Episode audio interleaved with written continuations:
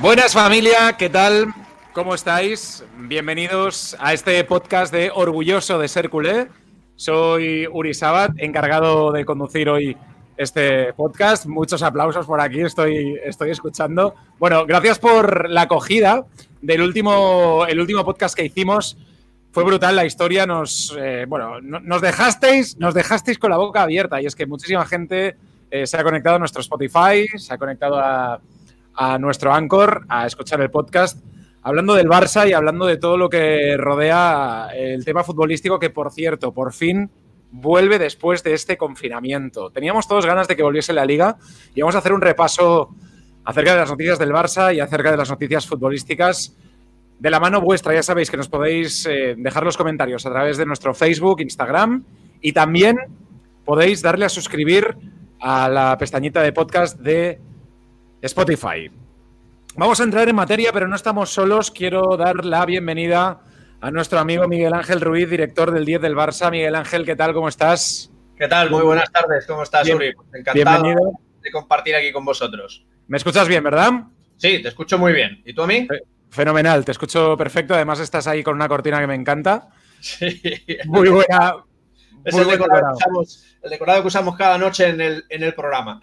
Eso me gusta, eso me gusta. Tenéis que seguirle a él también, a Miguel Ángel, que está haciendo un programa maravilloso que se llama El Día del Barça, ¿verdad? Lo pueden seguir en Instagram, en Facebook y, bueno, en la radio y en la tele, en todas partes. Exacto, exacto. Estamos en todas partes con el 10 del Barça, ya llevamos unos cuantos años. Empezamos como el penalti, nos llamábamos el penalti cuando empezamos en 2015 en Radio Marca Barcelona.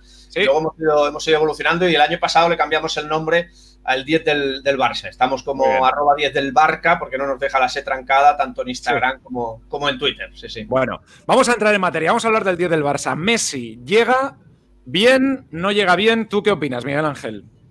Bueno, la noticia que tenemos es que sí llega bien. Eh, la semana pasada hubo ahí un pequeño susto una vez más, el club no estuvo a la altura tampoco, porque primero la información que dio TV3 diciendo que estaba lesionado la desmintieron y curiosamente unos días después al final hace un comunicado el propio club diciendo que sí que había una, una pequeña rotura, todos nos asustamos, pero finalmente hemos visto que esta semana está entrenando ya con normalidad. O sea que yo creo que Messi va a ser titular eh, sin ningún tipo de dudas. El que no será titular será Suárez que empezará en el banquillo. Vamos a hablar de Messi porque recientemente eh, Samuel Eto'o, ex del Barça, uno, para mí uno de los mayores, eh, bueno, uno de los mejores delanteros que ha tenido el Barça en su historia. No sé qué opinas tú acerca de Samuel Eto'o. Bueno, es un, es un grande, es un grande dentro y. grande dentro y fuera. Total. Porque él ha dicho, Leo Messi tiene que jugar hasta los 70 años para hacernos disfrutar más. Yo, mira, yo pensaba que entre él y el crack, el 10 azulgrana, no había muy buena relación. No sé por qué tenía esta, esa impresión. ¿Qué opinas tú, Miguel Ángel? Bueno, es que lo que nos han contado todos los que estaban ahí dentro es que cuando llega Pep Guardiola, saca, quiere sacar, acuérdate, incluso el primer año a Eto, finalmente el primer año se queda y además nos da la Champions, ¿no? Afortunadamente se quedó, pero aún así eh, Pep Guardiola no le veía encaje a su forma de, de jugar porque no le veía encaje con Messi, ¿no? Un poco lo que pasó también con Ibrahimovic en su momento, ¿no? Entonces, finalmente Eto acabó saliendo, ¿no? Pero afortunadamente la relación entre Messi y Eto, pues eh, sigue siendo buena. Sí que es verdad que Eto marchó pues muy dolido con Pep Guardiola porque él pensaba que sí que encajaba y además luego se fue, estuvo jugando con el Inter de Mourinho incluso de lateral derecho. Yo creo que, o sea, no, de lateral izquierdo creo que fue, pero lo puso incluso de, lateral, ¿no? Yo, yo, creo, yo recuerdo, no, perdona, yo recuerdo una, frase de, de que decía, tengo que correr como un negro para vivir como un blanco. Alguien que siempre ha dado declaraciones increíbles. Em, Samuel Eto'o, que ha, dado recientemente una entrevista a Marca y, bueno, que se declara fan de Messi como todos. Tú decías que Messi llega bien, la noticia es que llega bien, pero hoy, en España, hoy que estamos a jueves 11 de junio, empieza la liga. Em, bueno, se reanuda la liga con un derby, Sevilla-Betis. Pues sí, esta tenemos, ese Sevilla-Betis y bueno, yo sinceramente, de serte sincero, yo esto me parece fútbol de solteros contra casados, o sea que a mí me va a costar, eh, me va a costar bastante adaptarme a este, a este nuevo fútbol y espero que no me pase como con Alemania. La gente decía, no, es que tenemos tantas ganas de fútbol que me voy a tagar todos los partidos, primero decían de Bielorrusia, luego de Alemania. Y hemos de ser sinceros, Uri, yo creo que nos hemos tragado eh, eh, el primer partido y luego ninguno hemos vuelto a ver ningún partido ni de la Liga Alemana ni de la Bielorrusia ni de O sea, te tiene que gustar muchísimo el fútbol y mira que nosotros somos futboleros, pero para el partido de la Liga Alemana de, equipos casi desconocidos. O sea, yo, ¿qué queréis que os diga? Quitando el Borussia Dortmund Bayern de Múnich, no he vuelto a ver ninguno. Por tanto, con la Liga Española, pues, espero que no me pase lo mismo, pero hoy lo cogeremos con mucha fuerza, pero el resto de días ya veremos. A mí me, va a costar ¿eh? adaptarme a este fútbol. Según titula Sport, em, el Barça se ve preparado. Em, eso es el mensaje optimista que se lanza desde el club. Han habido muchas voces discordantes. En este caso, mm, Setién, por ejemplo, mismamente decía que les hubiese, valido una semana más de preparación. ¿Crees que es muy precipitado? ¿Crees que, bueno, llegan los futbolistas en mal momento físico? ¿Cuál es tu opinión? Yo creo que sí, yo creo que, era mejor haber empezado la semana que viene, haber dejado una semana más de preparación, porque si los expertos, los propios futbolistas y los propios preparadores físicos lo, lo, dicen, pues evidentemente ellos son los entendidos. Ya vimos también en Alemania que en las primeras dos jornadas hubo muchas lesiones, ¿no? O sea que seguramente, probablemente aquí también va a pasar y va a haber más lesiones todavía de las habituales por querer empezar con tantas prisas y cuadrar el calendario y, por todo esto que, sucede, pues bueno, esta vuelta al fútbol por un tema principalmente económico también, ¿no? Eh, pero bueno, estamos viviendo una situación tan extraña que, como digo, pues habrá que adaptarse a todo, pero yo estoy, estoy seguro que va a haber más lesiones de las, de las habituales eh, por haber empezado tan pronto. Oye, vamos a abrir un melón. Eh, evidentemente, la audiencia de, de este podcast y los visitantes de Orgulloso de Sercule pueden opinar, como siempre, lo podéis hacer a través de nuestras redes sociales. Vamos a ver el melón Trincao. Trincao se parece a Neymar. Em, Trincao tiene entidad para estar en el Barça. ¿Tú qué, qué opinas? A ver, eh, el problema que hay con estos jugadores es que cuando empiezan así a hacer este tipo de comparativas, al final, eh, pues cuando los vemos nos esperamos demasiado de ellos, ¿no? Entonces luego, pues, pues nos llevamos decepciones, porque claro, si estamos ya comparando a Trincao con Neymar, claro, son palabras mayores. Estamos comparándolo, pues seguramente con, un top 3 del mundo, ¿no? Quitando a, Messi, Mbappé, Neymar, están ahí. Son los tres ahora mismo que estarían en, en el podio, ¿no? Entonces, claro, compararlo con Neymar me parece un poco, como decimos aquí en catalán, agusarat, ¿no? O sea, realmente yo no, lo acabo de ver. Sí que es cierto que tiene muy buena pinta, pero claro, está jugando en Portugal. Igual luego llega aquí al Barça, acordaros de lo que le pasó a Víctor Bahía. Era el mejor portero del mundo, era el mejor portero del mundo también en los entrenamientos y cuando se ponía en la portería, debajo de los palos, eh, en los partidos oficiales del Barça, eh, se hacía y los pantalones se le venían abajo, ¿me explico? Ya, sí, sí, sí, sí. Fue un auténtico desastre, o sea, ya veremos a ver que es de trincao cuando tenga que jugar con todo un Barça y, en el Camp Nou. Lógicamente allí en, Portugal sí está destacando, puede jugar de, los sus descubridores, nos han dicho que puede jugar en la posición de Xavi si hiciera falta, que puede jugar en la posición de Iniesta, pero claro, son palabras mayores. Hablamos de un trincao que nadie conocía hace unas semanas y que ahora lo estamos comparando con Xavi, con Iniesta y con Neymar. Una auténtica, una auténtica locura. Vamos a darle tiempo y a ver qué pasa. Vamos a darle también la voz a los fans del Barça.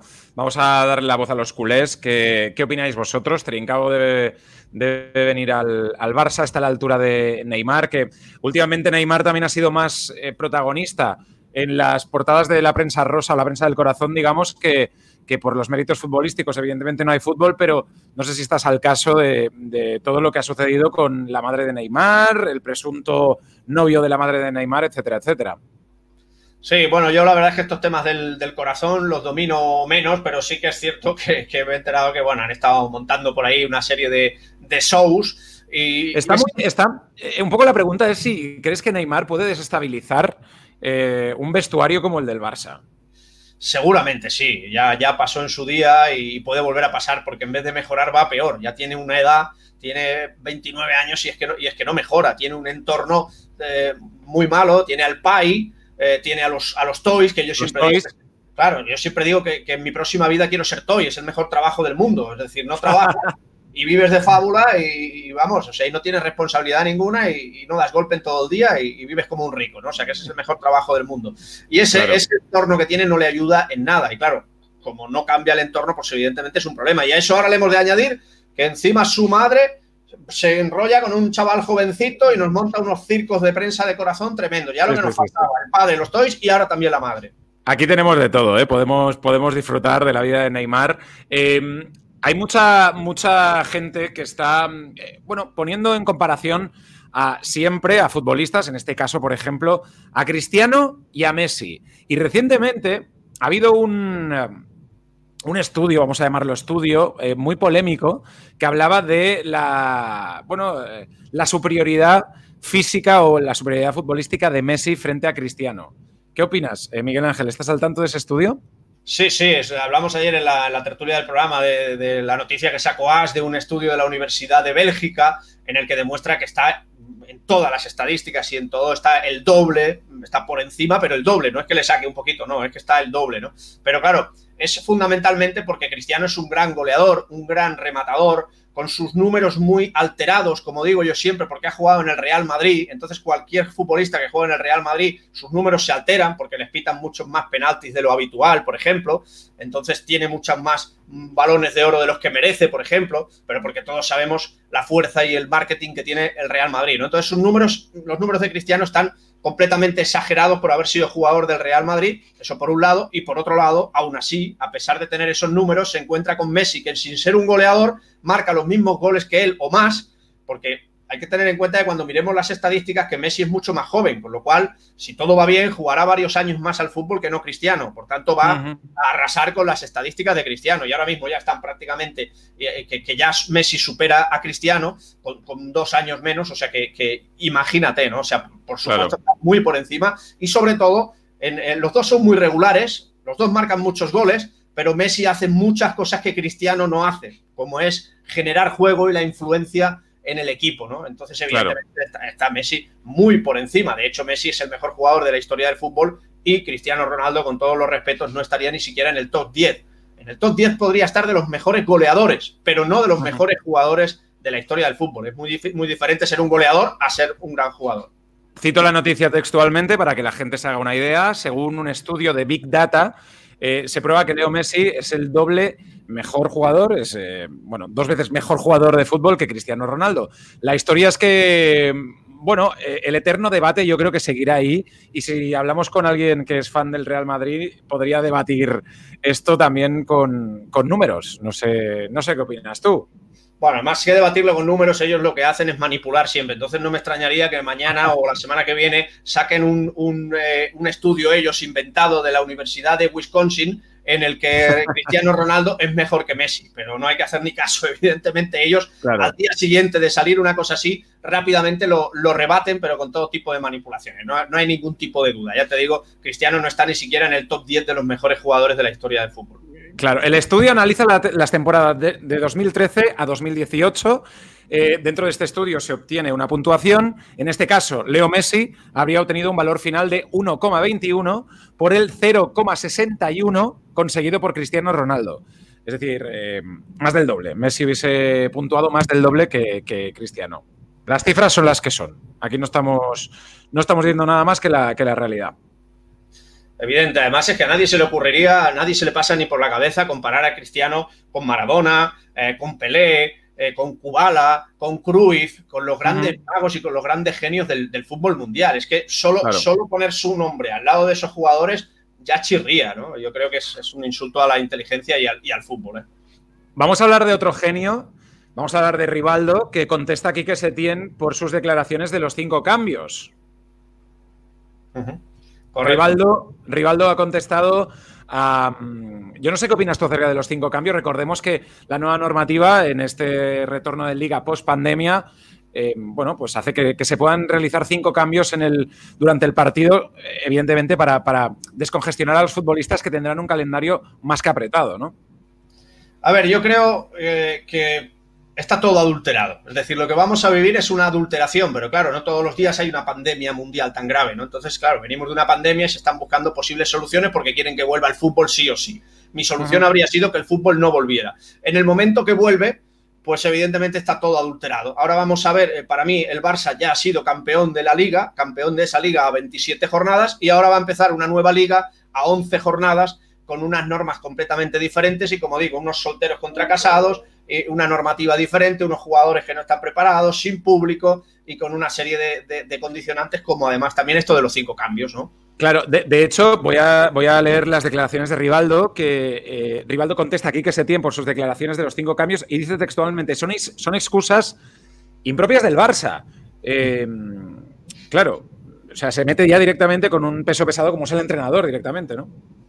Sí, en este caso, a ver, eh, opiniones hay para todos los gustos. Eh, yo creo que lo que hace Quique tiene, o sea, cuando le, preguntan en, una entrevista, pues a lo largo de una entrevista, pues, pues habla mucho, ¿no? Eh, entonces, pues claro, cuando le preguntan, pues él es sincero y dice, a ver, para nuestra forma de jugar nos perjudica. ¿Por qué? Primero que es verdad que beneficia a plantillas largas, pero curiosamente este año el Barça tiene una plantilla muy corta. Sí. Por, las circunstancias, tiene la, la plantilla más corta de nuestra historia, la tenemos justamente este año. En segundo lugar, el Barça tiene una forma de jugar que lo que hace es ir desgastando al rival. Va desgastando al rival, desgastando al rival y en las segundas partes es cuando el Barça es superior a su rival porque hay un condicionante ahí físico. Entonces, a eso se refiere nuestro entrenador, a que por esa forma de jugar del Barça, evidentemente los cinco cambios van a perjudicar a nuestro juego porque ya no podrán hacer ese desgaste, porque el equipo rival podrá cambiar a cinco jugadores. Por tanto, es una explicación totalmente lógica y normal del entrenador, pero también estoy a favor de lo que dice Rivaldo, porque el entrenador lo que tiene que hacer, en vez de decir ese tipo de cosas, es adaptarse a la situación. Eres el Barça, tienes unos grandes jugadores, lo que tienes que hacer es jugar de otra forma. O sea que y tienes unos valores, que al final eres el Barça y tienes que eh, dar ejemplo, ¿no? En una situación en la que no solo los equipos de fútbol han estado sufriendo, sino todo el mundo. Una, una pandemia que ha afectado a todo el mundo y los futbolistas, si lo vemos desde esa perspectiva, han sido los que mejor la han vivido. Em, en este caso yo creo que deberían decir, pues vamos a salir ah, con todas, un poco para, para darle ánimo a la gente, que la gente está deseosa de ver ya fútbol y de ver partidos y de ver al Barça, ¿no? Pues sí, y ya te digo, la, queja de Quique Setién me parece fuera de lugar. En este caso estoy de acuerdo con, con, Rivaldo, porque eso lo puedes pensar, lo puedes hablar internamente, pero no tienes por qué decirlo eh, públicamente, porque evidentemente quedas, quedas fatal. Estás hablando del Barça, un transatlántico, eh, del top 5 de toda la historia del, fútbol, ¿no? El Fútbol Club Barcelona, el Madrid, la Juventus, o sea, al fin y al cabo son 5 o 10 equipos los que se lo juegan todo, porque son los más fuertes económicamente, ¿no? Y que estos equipos se quejen, pues la verdad es que es un poco lamentable, ¿no? O sea, que yo creo que aquí el Mister no ha estado acertado. Un vestuario para adentro lo puedes decir y trabajan para cambiarlo, pero hacia afuera nunca ha debido quejarse de, estos cinco cambios, porque además te da la oportunidad de dar minutos a gente joven también de, la plantilla, a Ansu Fati, eh, a gente de la cantera, o sea que tanto que se nos llena la boca con la cantera, pues ahí tienes la oportunidad ahora, eh, en vez de ir a desgastar al rival, pues saca gente joven desde un inicio y, juega a, la misma intensidad que el, que el resto, ¿no? Hay mucha gente que nos está mandando saludos, por ejemplo, Denis desde Perú, Denis García, un saludo para él, Maricruz desde Panamá, eh, Brindy Morales, Marianis Galvis, eh, muchísima gente que nos está mandando su saludo, gente que ya tiene ganas también de ver, de ver al Barça. Vamos a hacer una pequeña porra. ¿Tú qué opinas, Miguel Ángel, qué va a pasar en Mallorca? Eh, recordemos, sábado, 10 de la noche, hora española, Barça-Mallorca, Mallorca-Barça, vamos a ver qué, qué pasa. Yo, mira, yo suelo hacer también porras en el programa ahí en, Radio Estel y siempre me quedo con el 1 a 0 y el 0 a 1, porque yo soy resultadista, soy de aquellos que dicen, mira, yo con que ganemos me conformo. ¿eh? Lo que pasa es que creo que el, Barça en Mallorca, lo lógico y lo normal, después de un Barça descansado, aunque también el Mallorca está descansado, el factor público no va a influir porque el campo estará vacío, por tanto yo creo que el Barça es superior y debería ganar mínimo, yo que sé, vamos a poner un 1 a 3, va. Pero yo, con el 0-1 me conformo, ¿eh, Uri? No tengo problema. Resultadista, ¿eh? Vamos a. Vamos, recordemos que Setién dijo que, al final, pues para ganar la liga tendríamos que ganar todos los partidos. Em, sería maravilloso, ¿no? Que eso sucediese, evidentemente. Eh, lo, veo complicado, ¿eh? veo complicado que el Barça gane todos los partidos porque son muy difíciles. Ganar 11 partidos seguidos es dificilísimo. Seguramente algún empate, alguna derrota y más con estas circunstancias tan extrañas, incluso alguna derrota o algún empate inesperado con un equipo que no te esperes, porque los jugadores también se van a tener que adaptar a jugar a esto, ¿no? Por tanto, claro, él, se asegura así, pues, claro, ganando los 11 partidos, por seguro que eres el campeón de la liga, ¿no? Y lo mismo estará pensando eh, Zidane, porque pensará, si ganamos los 11 partidos, alguno empatará, empatará el Barça y seremos campeones, ¿no? Pero bueno, esto es hablar por hablar. Ha habido mucho tiempo en el que había que rellenar muchas cosas y ganar los 11 partidos es casi, es casi imposible, Uri. Vamos a hablar un poco también de la polémica, polémica que hoy, por ejemplo, has titulado eh, Crisis en el Barça, catástrofe en el Barça, el Barça aparta a Nelson Semedo. Em, ¿Estás al tanto de la noticia, Miguel Ángel? Sí, sí, sí, bueno, tanto como catástrofe no diría yo, porque no sé si titularon catástrofe con Jovic, por ejemplo, ¿no? Que lo que hizo fue bastante, bastante peor, pero con eso no estoy justificando a Semedo. Me parece eh, que, los jugadores tienen que dar ejemplo, que no se puede ser tan, tan torpe y cometer este tipo de errores. Evidentemente hay unas normas que, cumplir. A veces parece que los jugadores se aíslen de todo y, no se enteren de, lo que está pasando en la sociedad, ¿no? Y el, tío va por ahí tan tranquilo como Pedro por su casa, sin cumplir las normas de, lo que ahora mismo Sanidad pues, nos está diciendo, ¿no? Entonces, claro, yo claro, Nelson, Semedo, eh, aislado de sus compañeros en este caso, tras conocerse que se saltó las normas de seguridad establecidas. Como precaución ante la pandemia del COVID-19, el Barça ha tenido que apartar, entre comillas, a Semedo tras, bueno, participar en un cumpleaños. Tú hablas de, de también, que se le había fotografiado, había unas imágenes en las que se le veía sin camiseta en una barbacoa también, ¿no? Sí, sí. No, y, aparte Semedo, es que no se le ocurre otra cosa que al salir del entrenamiento ponerse a hacerse fotos con los aficionados. O sea, cuando no puedes bajar la ventanilla del coche, ¿no? Pues con la ventanilla bajada y se pone a hacerse fotitos con los aficionados. O sea, que no solo mete la pata con el tema del cumpleaños y, y encima se hace público, porque, bueno, eh, el problema es que dices, oye, no está bien que lo hagan, pero al menos que no se haga público, ¿no? Pero ya sabes lo que pasa con las redes sociales. Alguien se enteró, alguien lo colgaría, lo que pasó con los jugadores del Sevilla también. Al final todo se sabe, ¿no? Claro. pero encima se pone a hacerse fotitos con los aficionados, saltándose también las, normas de, sanidad. O sea, doble torpeza de, de Semedo, que seguramente ni lo sabía que eso no se podía hacer. Pero bueno, eh, a ver, tienes que dar ejemplo, ¿no? Informar. Sí, sí. Al final es lo que decimos, el Barça es grande en todos los sentidos y en este también, dando ejemplo ante una situación complicada que todo el mundo está viviendo.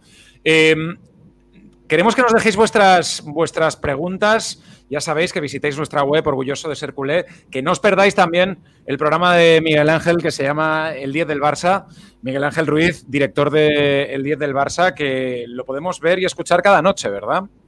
Sí, cada noche a las 9 en las redes del, programa, tanto en Twitter como en, bueno, en Instagram no porque no deja, en Instagram no, en Instagram lo hacemos grabado, pero sí en Twitter, en YouTube, en Facebook y, también en nuestra, en nuestra web, cada noche a las 9 y también hacemos los postpartidos del Barça. Cuando acaba el partido del Barça, el día que juega el Barça no hacemos tertulia, Uri, sino que hacemos luego un postpartido. Genial, genial. Un poco para, para comentar la la, victoria del Barça, vamos a decirlo así, porque tenemos que ganar. Tenemos que ganar todos estos partidos, vamos a ser optimistas. El culé muchas veces peca de, de, miedica, todos eh, lo, sabemos, de decir, a ver qué va a pasar, a ver qué va a pasar. Vamos a, vamos a ir a por todas porque, porque tenemos que ganarlo esto, tenemos que ganar la liga. Sí, piensa Uri que los culés que sois más jóvenes sois diferentes a los que ya tenemos una edad, porque los que tenemos una edad hemos sufrido bastante, porque venimos ya del siglo pasado y en aquel entonces sobre todo la verdad es que enfrentarse al Madrid con su poder mediático e institucional era complicado, ¿eh? por tanto, claro, por eso somos esos de ay, ay, ay, uy, uy, uy, que si no llevamos mucha ventaja no ganaremos, ¿no? Porque lo hemos, lo hemos vivido, por desgracia, eh, durante muchos años. Hemos visto como ya no solo al Barça, le ha pasado también al Valencia, a la Real Sociedad, cuando se ha enfrentado eh, contra el Real Madrid y había poca diferencia de puntos, al final siempre ha acabado ganando, o casi siempre, el, Real Madrid con, decisiones muy polémicas, ¿no? Muchísimas gracias, eh, Miguel Ángel, por, por, estar aquí con nosotros. Gracias a todos los que nos habéis escuchado, los que os habéis conectado y los que estáis dejando muchísimas preguntas. Recordad, suscribiros al podcast de Orgulloso de Ser Culé y vamos a disfrutar, como decíamos, de este inicio de liga. Hoy, esta noche, a las 10, juega el derby sevillano. Betty Sevilla, vamos a ver qué pasa. Y el sábado, partidazo en Mallorca, Barça-Mallorca. Vamos a ver qué, si podemos eh, dar buenas noticias a todos los aficionados culés, ¿de acuerdo? Muy bien, pues ha sido un placer, Uri. Igualmente. Hay, muchos que dicen que el fútbol empieza el sábado, los que somos Esto. Un placer, eh, un saludo para, toda la audiencia de Orgulloso de Ser Culé y un placer. Un besazo. Vosotros, cuidaros. Un besazo, Miguel Ángel, un beso también para toda la gente del 10 del Barça. Gracias a todos por estar. Un beso de quien os ha hablado. Soy Uri Sabat. Seguimos aquí en Orgulloso y como siempre os decimos, cuidaros y Forza Barça.